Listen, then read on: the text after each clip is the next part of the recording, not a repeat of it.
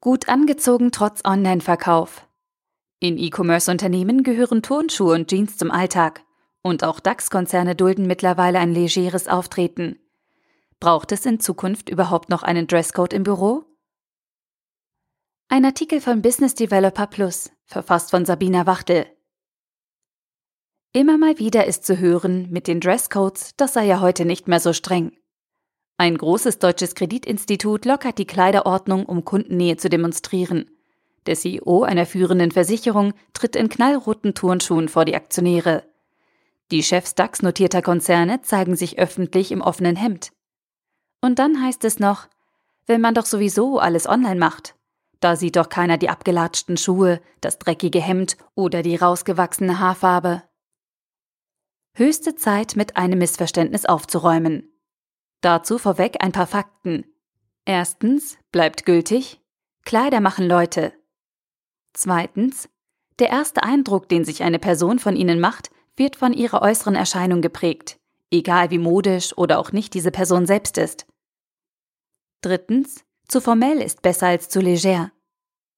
Viertens, der interne Dresscode und der externe Dresscode sind identisch. Fünftens, Je höher Ihre Position im Unternehmen ist, desto formeller sollte Ihre Kleidung sein. Sechstens. Ist ein Dresscode vorgeschrieben, sollten Sie diesen unbedingt befolgen. Ich bin der festen Überzeugung, dass eigentlich alles mit dem Casual Friday angefangen hat. Ab da ging es bergab im Büro. Das ist vielleicht überspitzt, ganz so drastisch ist das natürlich nicht. Aber es war ein Anfang.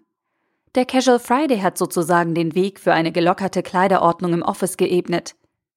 Lassen wir mal IT-Branche, stylische Startups, Medienbranche beiseite, die sich alle gern betont lässig geben. Gucken wir stattdessen dahin, wo man sozusagen unsichtbar ist. Telemarketing, E-Commerce, Online-Kommunikation. Kann man da tragen, was einem gerade in den Kram passt? Nein, nein, nein. Ich weiß, wovon ich spreche. Mein Unternehmen erstellt Style Guides, und zwar einige im Jahr für Branchen, die überhaupt keinen Kundenkontakt haben.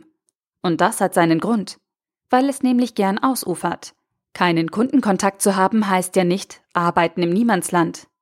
Keinen Kundenkontakt zu haben heißt, keinen Face-to-Face-Kontakt zu Kunden zu pflegen. Nicht mehr und nicht weniger. Es heißt also nicht, keinen Kontakt zu Menschen zu haben. Ob sie nun Kundenkontakt haben oder nicht. Unpassende Kleidung zeugt von Desinteresse und mangelndem Respekt anderen gegenüber.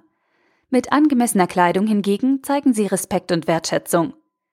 Was nehme ich mir raus, wenn ich morgens ins Büro in ausgeleihtem Hemd und Hose schlurfe? Einiges, denn ich habe Menschen um mich herum. Freizeitkleidung wie Sweatshirts, Jogginghosen und Flipflops ist im Business noch immer ein No-Go. Vernünftige Schuhe sind die Basis fürs Outfit. Und das Outfit sollte nicht zu kurz sein und nicht zu eng. Die Kleidung im Büro ist nicht bauchfrei. Die Hose sollte auch beim Bücken noch da sitzen, wo sie sitzen soll. Generell Weniger Stoff ist im Büro eher unangebracht und wirkt schnell unprofessionell. Unabhängig davon, ob Sie Kunden oder Kollegen um sich haben. Modedesigner Giorgio Armani sagte einst, kleide dich stets für die Position, die du willst, nicht für die, die du schon hast. Wie wahr? Wenn Sie den beruflichen Erfolg anstreben, haben Sie sowieso gar keine andere Wahl. Und ganz egal, ob Sie Karriere machen oder nicht, ob Sie Angestellter, Privatier oder Unternehmer sind. Ihr Outfit dokumentiert, in welcher Liga sie spielen, ob sie wollen oder nicht. Und noch was. Ob jemand gut gekleidet und gepflegt mit einer guten Portion Stil zur Tür reinkommt, hat übrigens nichts mit Geld zu tun. In jeder Gehaltskategorie gibt es Qualität. Man muss nur wissen, wie man mixt. Und man muss drei Regeln beherzigen. Diese drei Regeln gelten immer und überall, egal ob Sie Kundenkontakt haben oder nicht. Regel Nummer eins: Gut gekleideten Menschen traut man mehr zu.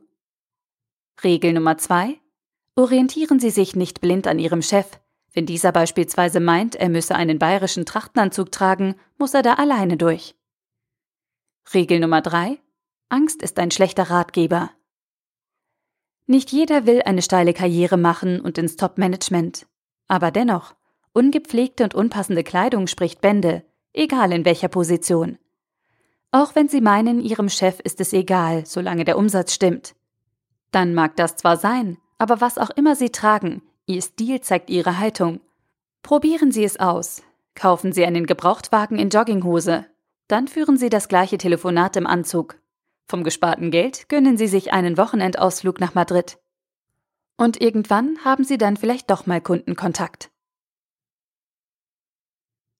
Der Artikel wurde gesprochen von Priya, Vorleserin bei Narando.